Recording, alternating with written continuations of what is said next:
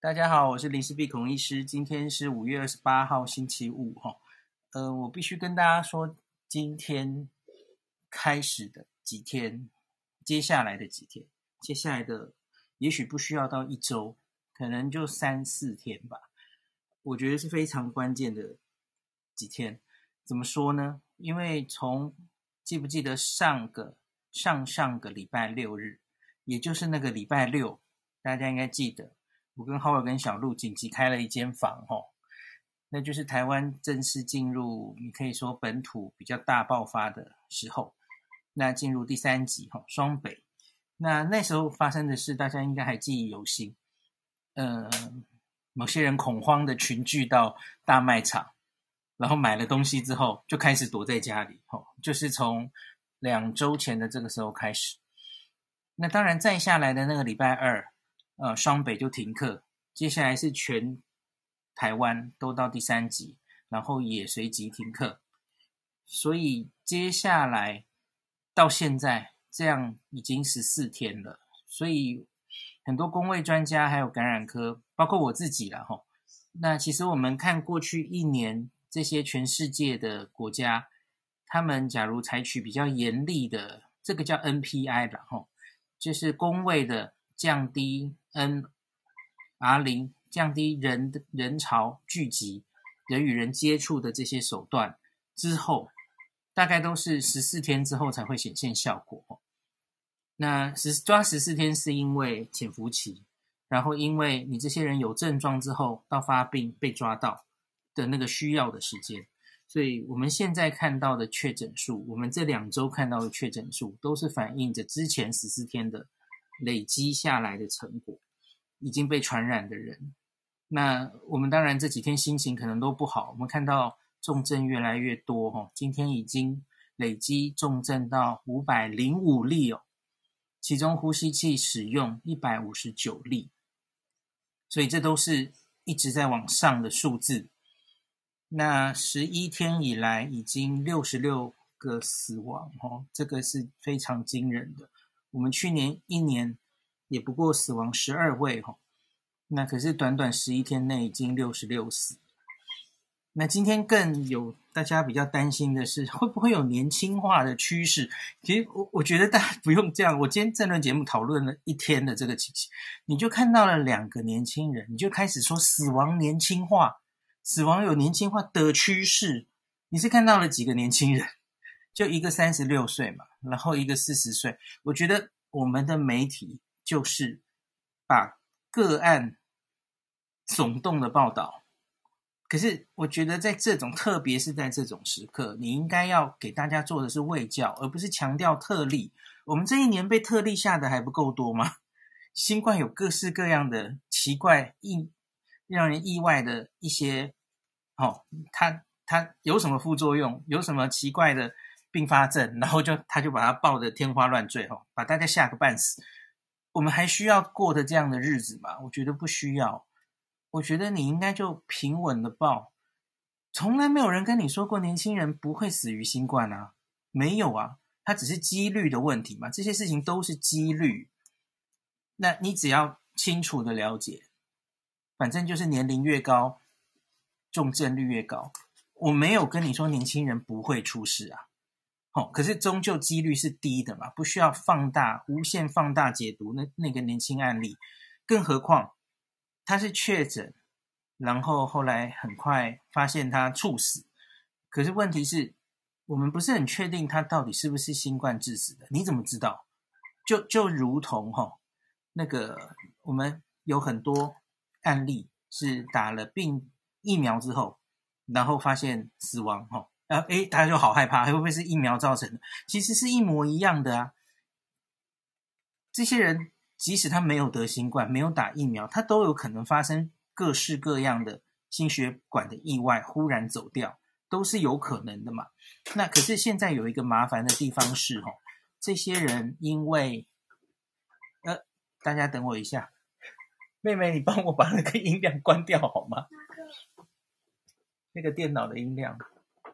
啊，对不起，那边一直在赖叮咚，会受不了。好，你不知道他到底发生什么事。那可是因为他可能是第五类法定传染病的关系，哈，他确诊然后死亡，他好像要很快火化就处理掉。我觉得这很可惜，我们就找不到答案了，因为他很可能根本不是 COVID-19 造成的死亡。或是他是 COVID-19，可是问题是他发生了什么事？我觉得这也很重要，因为我们要知道原因，我们才能防止这件事嘛。那现在大家就在那边猜测是不是什么甜蜜缺氧，或是到底是什么样？我我觉得，然后无限上当的恐惧，我觉得这样很不好。像今天张尚淳老师在记者会有被问到这件事嘛？诶，怎么年轻人，呃呃，有年轻人出事，明明没有任何慢性病呢，又很年轻啊？桑 P 就说有机会的话，其实他觉得也应该进行，就是解剖哈，你至少要知道一些死因嘛，我觉得这是必要的耶。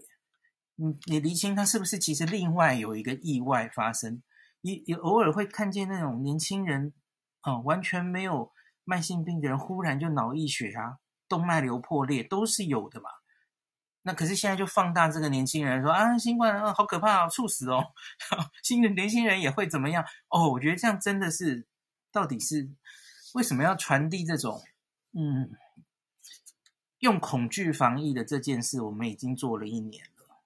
我一直跟大家说，我觉得现在是我们要认真面对这个疾病的时候，你要对它有非常正确的理解，你才不会怕它。我我觉得不应该放大这些个案，那什么才几例你就开始说年轻化吼？那另外一个最近媒体还常常报道的就是重症率越来越高，大家挺常听到嘛吼？台湾的重症率怎么这么高吼？台湾重症率很高，而且越来越高哦，死亡越来越多，这些描述全部都不科学。我已经跟大家讲过了，我觉得我们现在看到的高重症率。好，比方说全部大概是十 percent 嘛，那六十岁以上二十 percent 的重症率，这个重症率以全世界来说是偏高的，连英国变种病毒都没有这么高，在英国或是在日本都没有这么高。我不相信它会因为人种而高那么多，所以这到底是怎么回事？很明显就是我们分母测的不够多，就是这样而已。说穿了不值钱。吼，我相信它在人种。不同人种也许重症率或死亡率稍会有不同，可是我不觉得会差这么多。所以，我们我觉得像目前到现在为止，我们的诊断专注于诊断有症状的人，我没说错吧？有症状的，请你再来做快筛。我们没有在捞无症状感染者，所以你会漏掉很多无症状的分母。那很多人轻症的人，我们现在在捞吼。筛检站，我们是发号码牌的嘛，我们不是无上限的，所以并不是在所有的诊所啊怎么样吼，诶，你想检查就可以检查，很明显不是这样大量的捞，所以我们分母有很多没有抓出来的确诊，在外面趴趴走。那我这句话不是要恐吓大家的意思，最近也有人解我的话说，所以台湾外面很多黑数。我我不太确定我在节目上有没有讲到“黑数”两个字，有的话，我其实我不希望用那两个字，那不是我的原意。我觉得“黑数”这两个字哦，会恐吓到大家。我觉得这件事其实没有什么好诶太惊讶的哦，因为每一个国家在进入新冠大流行的时候，都曾经面临到筛检能量不足、PCR 能量不足的时候。所以，因此这个时候不是你想做就可以做哈。量能没有起来之前，你的分母绝对是高，呃，对不起，低估的。这个说穿了也没什么。我觉得就是努力去提升我们的量能，尽量把确诊有症状的人都捞出来，把他们隔离。这是全世界到目前为止防疫的铁则。我我不相信我们可以例外哈。所以我觉得。呃，我们一定要好好提升量能，这句这句话我是完全同意的。嗯，应该是公卫学会吧？前几天对整整体台湾的防疫提出了好几个建言哦，好像有六个建言。第一点就是 PCR 的量能一定要提升。我我不是很知道为什么我们现在还坚持哈，就是一定要中央的这些 lab，那三级的那个。微生物安全的实验室才能做新冠的 PCR，因为世界各国其实都是用各式各样的方法，像一年前的韩国，其实就是第二级生生物安全的 lab 就可以做哦。然后日本是怎么做的呢？日本是除了国家的实验室、医院、大医院的实验室跟我们一样之外，他们还有非常多民间的实验室、大学的实验室，大家全部都加进来哦。然后地方政府的那些卫生所的，全部都一起冲这个 PCR 的筛检量。你要这样子才能有效的提升诊断出来的能量啊！世界各国没有在靠快筛的啦。大家都是用 PCR，因为 PCR 才没有那个我们现在担心伪阳性的问题嘛。今天罗怡君秀出来了一个嘛，各县市我们做伪阳性，呃，初步他说做了一个表，那说这个真正这个是快筛阳性之后，到底有多少比例是 PCR 还是阳性的哦？大家可以看到那个表，最高的其实就是双北，大概都有七成，七成五还七成。就是四分之三后，真的真的是阳性。那每一家医院其实高低不一样，因为每一个地方还是有流行盛行率的差别，有些低到六十五，有些接近百分之百哈。那所以双北这个快筛，它这样你可以说它捞的比较准，所以伪阳性比较少。其实反过来我也很有兴趣知道伪阴性多少啊？哈，就是你测这个，我们这几天新闻也有嘛？哈。虽然快筛是阴性，可可是后来你结果 PCR 是阳性的，我相信一定也有，我也很有兴趣看这个数字哈。今天罗怡君报的其实只是有从正面看哈，其实你还可以从反面看，那那不是一个完整的报告。那罗怡君今天有说哈，那目前的经验哈，这个 CT 值大概要低到二十二、二十三以下，就是病毒量要够高，那个。快筛的阳性才比较容易侦测得到，所以一样老老话一句，世界各国不是靠快筛的啦，快筛一定会漏掉。增加量能的重点是 PCR，那快筛是可以有一部分的人用快筛适合，那它可以减少 PCR 的用量，哦，因为你就不用捞那么多嘛，哦，那做就挡在前面，可是最后还是要用 PCR 确诊这样。就是不同的工具要知道用在什么地方，这样子。好，那讲到这里，呃，我要讲就是接下来的几天，假如病例没有一个明显的下降的话，真的不太妙。我我自己，你要说我有没有信心接下来会降哦？嗯，我有信心，可是这个信心没有非常充足。我有信心，大概也许是你要我说零到一百分的话，也许是六十六十五分吧。因为因为没有信心的原因，是因为其实新闻上大家也看得到哈，嗯，蛮多违规的情形。比方说，哦，呃，是中部吧，还是哪里的八大行业，其实都都已经说不要开了，可是他还在开，违法的偷偷开，然后还是造成了一些群聚，哈，一些传染。然后你也可以看到有一些新闻的报道说，哎，就是死不想戴口罩，啊，或是就是死要出出门或怎么样哦，就是看到这些，就是好像没有跟大家站在同一阵线，现在在努力降低 R 零值的人的作为哈。然后还有是新北吧，现在已经一些群聚改成发生到市场了，在市场里面，那所以。即使你前面的万华那一批出来的哈，他已经，因为我刚刚有听到前一个房江江冠宇医师说，他今天去剥皮寮的快筛站哈，他给我们一个还不错的数字了啊，我就不报数字了。他说他今天一天快筛下来哈，哦，那个阳性比例很低哈，我觉得这是好消息。万华那边也许比较降下来了，可是问题是，他散出去了。像柯比这两天在做的事，他就在台北的别的行政区。也开始，这个叫做呃，它叫做小规模的普筛了哈。他昨天记者会是这样讲的哦。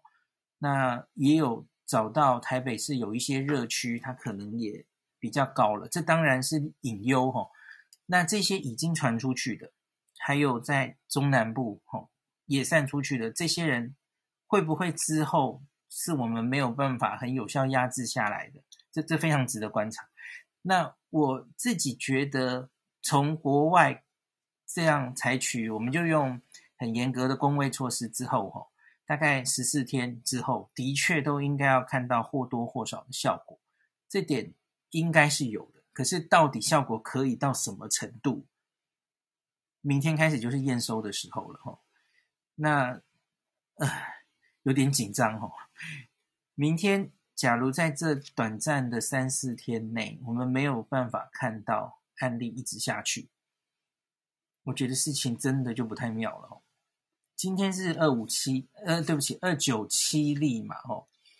今天阿中其实讲的蛮，也蛮不乐观的哦。他他是这样说，整体趋向于平坦，就是这几天的案例哦，其实看起来是一个高原期，你只能说它没有上去哦。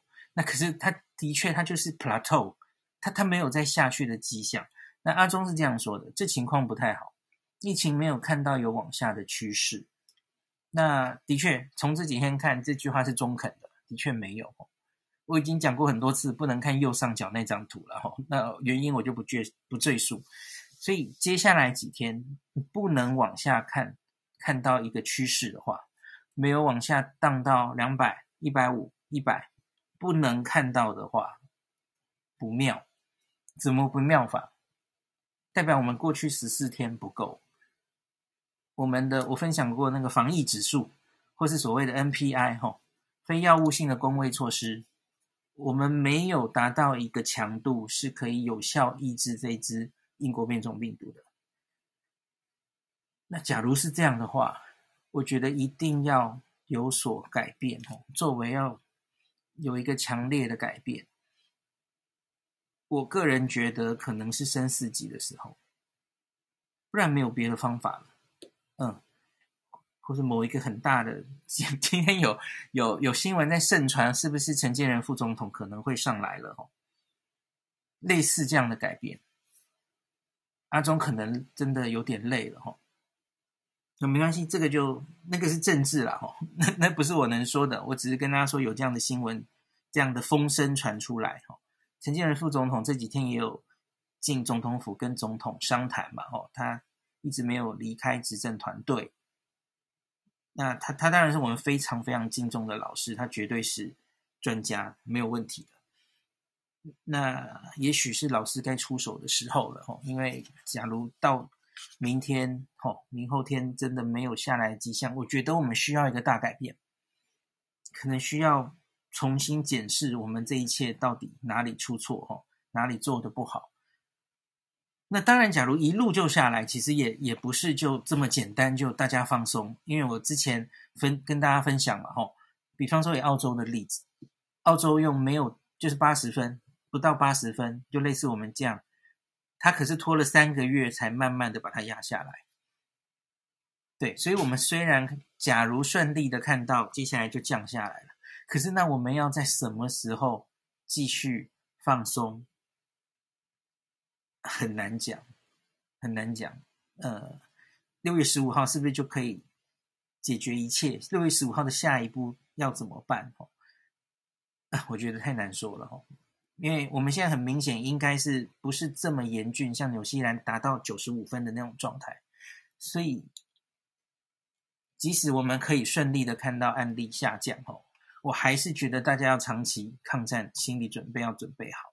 因为即使降到六月十五号，端午端午节之后，吼，难道就此回到第二级，然后就诶很好啊，嗯，就比较顺利的都压下来？我我我觉得不一定会那么顺利耶，我觉得可能需要更久的时间，大家真的要有心理准备，哈。那接下来还有几天是这样的，我说不妙的意思，大家知道现在医疗已经非常紧绷了，就是不管是重症的人数，哈，插管的人数，这些重症。因为每天就几百几百的增加，所以你那个比例，当然这些重症的病人就是一个一个出现。所以明天以后，假如还不能有所下降哈，那个重症增加的速度不会慢下来的话，那医疗真的不妙，真的非常不妙。像今天今天政论节目疯狂讨论的就是 阿中，还有是石崇良市长嘛。他就说：“诶，其实我们还有很多床，我们清出了蛮多床哦，专责病床，所以医疗无虞哈。可是我从这个同温层，或是嗯，我我自己，大家还有很多医师在发脸书嘛哈，他们自己在前线看到的，好像不是这样子哈。因为我我自己觉得那个空床是一回事了，可是那个空床到底是不是可以有效的照顾这些新冠病人的的床？我觉得。有点疑问，像今天柯文哲市长其实看看到指挥中心说台北明明还有三四百床，这个医疗资源无余，其实柯柯柯 P 也有点怒、哦。他说：“你只要去现场看一下，去专责医院看一下，你就知道那个数字应该是错的。”其实我不乐见指挥中心跟地方在这边杠来杠去了哈。我我我比较担心，我比较关心的是到底有没有人可以真正解决问题。为什么中央说有几百床，然后地方压力大成这样子？哦，台大医院插管，在急诊插管的人没有地方转，你要怎么解释这件事给我听？哦，这些都是现实发生的事。好，那接下来我来讲一下陈建仁总统这今天早上的发言。其实我看到之后有一点意外，我大概念一下哦。老师发言说如何？快速重建流行曲线与指挥中心公信力。诶，你有没有看到这句话？其实就已经很猛爆了。重建流行曲线，它其实指的应该就是在说这个校正回归了哦。然后他的意思说，要重建指挥中心的公信力。你听出端倪了没？这代表陈建仁副总统、前副总统也觉得现在指挥中心的公信力。有所伤害了，所以你才有重建的问题。这个发言其实非常的严重啊。好，下一句是什么？从校校正回归之乱谈起。你看，老师把校正回归这件事形容为校正回归之乱，这件事还不严重吗？可见老师其实应该是非常不认同这件事吧。好，那我们念一下啊，五月十九日。这是陈建仁老师的 po 文，然后我收到台大医学系毕业的刘医师的电子邮件，他跟我分享对于台湾疫情的关注、忧心与建言。那刘医师在就读医学系时，就对传染病、流行病学跟防疫对策相当关心与投入，令我深感敬佩。我曾帮他写推荐函到 John Hopkins 大学硕士班，还有北卡大学博士班深造。然后咚咚咚，好，其他就比较细节，我就不讲了。所以老师其实是发他的学生发在《苹果日报》读者投书的一篇文章啦。那这一个标题其实是学生下的啦，吼，如何快速重建流行曲线与指挥中心的公信力，从校正回归之乱谈起。可是老师会转发这篇文，当然代表他认同这件事。老师说他。这真是一篇很重要的好文章，分析严谨、深入浅出，让我有青出于蓝胜于蓝的无限喜悦，跟大家分享了。那我很快念一下里面的重点。他说：首先，关于面临 backlog，就是校正回归这种了哈，backlog 问题的时候，如何重建流行曲线？我提出三种我认为比较有效的处理方式。这几天各界多有零星讨论建议，但没有人像我一样系统性的整理出来，并完整论述各做法的利弊得失。我觉得以台湾的情形，指挥中心应该要考虑提供多种方案，多笔公开资料，越透明化越能平息争议。另外，限于检验时间，对于近几日新增确诊数必定有所低估。若 backlog 多，时间问题。呃，backlog 多的时候，问题会加剧，这不是三种方案能完全解决的。因此，我建议要建立预测的模型，每天提供民众当日确诊数，还有预估追加数。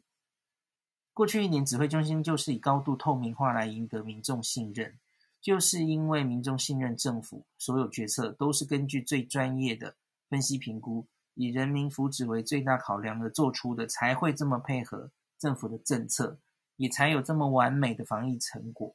坦白说，我认为上周指挥中心在发现有 backlog 的时候，就应该要告诉民众，目前确诊数还没有定下来，检验出炉后会事后追加，而不是礼拜六再突然追加回溯。现在一般人的反应就是你这些数字都不太准，公布之后明天、后天、大后天一直在改。这也是为什么我会建议每天要提供民众当日确诊数加预估追加数。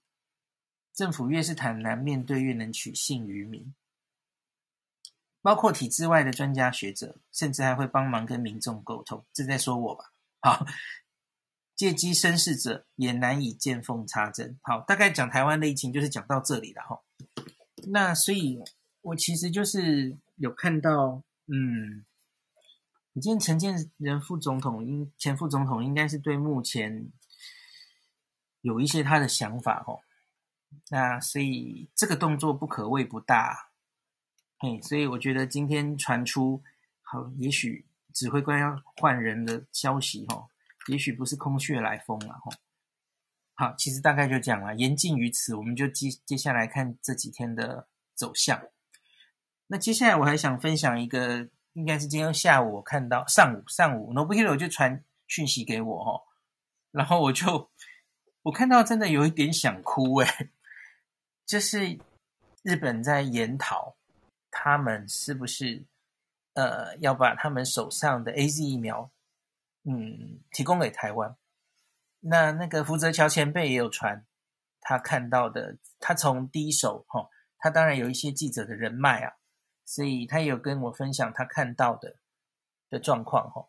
那简单来说，就是这应该是从产经新闻来的报道哈、哦，产经新闻发出一间独家。一个独家，他就说他们从自民党，然后党政高层的人士听到的消息。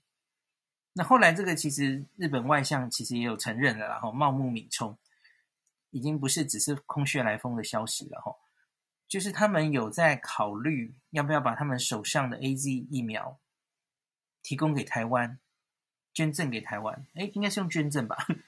有没有？我没有看到说要用卖的了，哈。那那篇产经新闻的报道里是这样说的哈，因为日本其实呃已经购买预购了超过他人口两倍的疫苗，好，包括 AZ、辉瑞、莫德纳、Novavax，呃，假如交货都顺利的话哈，其实是即使他们不需要用到 AZ 疫苗，也是绰绰有余的。那所以因此他们有在考虑，因为上个礼拜吧，他们同时通过了莫德纳跟 AZ 疫苗的紧急使用授权，可是据我所知是 AZ 根本还没开打了哈，那他就先把它停下来了。他们就说不不使不作于公费使用，不作于公费施打使用。那原因我我好像有跟大家分享过，原因是因为他们也观察到，呃，AZ 在欧美发生了稀有的 TTS 血栓并血小板低下。的副作用，所以他们专家还需要再讨论一下哦，AZ 到底应该怎么建议？因为他们现在手上也很多疫苗了嘛。那大家知道，很多国家其实对 AZ 就是限设限年龄哦，比方说，哎，三十岁以下不不不建议用啊，五十岁以下，所以他们可能还需要商量一下，那还要开会。那嗯，福泽桥前辈跟我说，首先说我要说这个资讯不一定对哦，因为没有见诸报端。就他所知，哦，日本现在 AZ 现货就有六千万剂，这个不一定对，我要再强调一次，六千万剂。那他们是跟 AZ 买了一亿两千万，好，他们现货现在已经手上有六千万剂，所以产经新闻那一篇报道有提到说，假如这一时哈还不知道怎么用的话，其实有。放到过期的风险，所以他们也想这这批 AZ，假如暂时找不到我们疫苗够的话，他是希望给他做最有效的运用，所以才会有是不是可以捐给台湾的报道？因为台湾最近也是疫情严重，他们当然也关注到了哦。那看到很多新闻，那篇产经新闻里有描述台湾购买疫苗的种种困难哦，他们都有看到哦。我们总统的发言他们都看到，那所以。，A G 其实还有授权，就跟韩国一样哈，有授权日本的这个第一三共制药在熊本厂准备自己生产，好像想生产应该是九千万剂吧，那那是后续了。那所以到底在这六千万里面要给台湾多少？不知道，他们现在就正在商讨了哈，还没有一个确切的答案。那当然很希望这件事可以成真。那新闻里还有说，也许会透过 COVAX 的机制，不知道啦，他们还在商讨。对，他们不是只想捐给台湾，也许还有别的国家，也许透过 COVAX 机制，大概现在新闻出来是这样。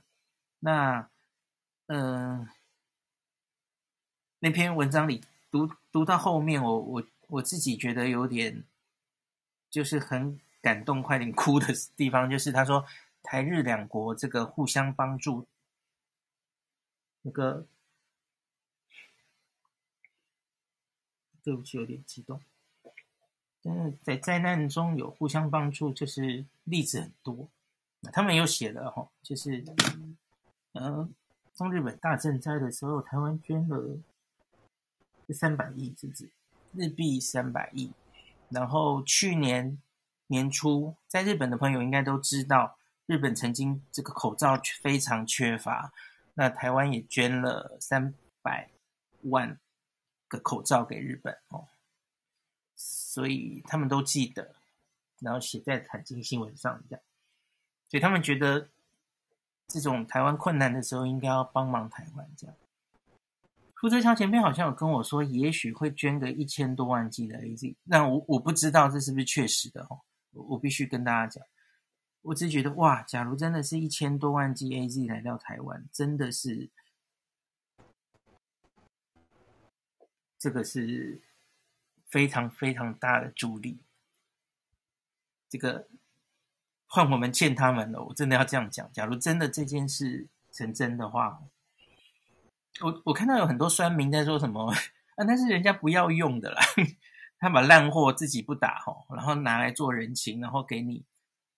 嗯，首先我其实不觉得 A G 是烂货了，就英国很成功的大量施打 AZ，把他的疫情打下来，哈，呃，而且我已经跟大家分析过很多次了嘛，吼，我们最担心的那个血栓，其实亚洲人的比例看起来没有那么高，哦，韩国到现在还没有任何一例，哦，对，所以我我觉得 AZ 其实真的是不错的疫苗，我没有在帮他。洗白或什么的哦，那那假如你手上有这么多选择的时候，那当然，然后你又你你就觉得除了这些你就可以解决问题哦，那你竟然还可以拿出来帮助人，我我觉得我感谢都来不及了。对，怎么会这样闲？哎呀，反正等疫苗来再说啦，又不一定是真的什么的。现在是人家要捐赠给我们的，又不是我们买了，然后呃那个单子没有成真，要上飞机然后才觉得安心，状况不太一样啊。或者你会担心说会不会老公会阻挠这件事啊？拜托会吗？我不知道哎。好，总之我我觉得，假如真的能，真的是好事一件。就算没有啦，我觉得他们可以想到我们，我已经很感谢了。嗯，大概就这样子哦，因为真的是。国际的情势，哈，那个台湾的处境，让我们没办法买到那么多疫苗。所以有有日本这样的好朋友，真的很好。好，我今天就录到这啦。那希望明后天会有好消息。那大家还是一样不要松懈，哦。希望大家都为了医护留在家里。医护这几天是他们要作战的时候。因为重症越来越多，他们的压力只是越来越大哈。大家假如愿意支持医护哦，留在家里就是对他们最好的支持。然后关心一下你身边的老人家，老人家万一染疫了，又多一个重症，每一个重症都是对医护非常大的负担。那希望大家帮忙医护挺过去。我我还是有一定的信心哈，只是。以后几天万一没有下来，大家也要有心理准备哈，就是我们前面真的做的不够好，应该要有所改变。好，今天就录在这里，录到这里。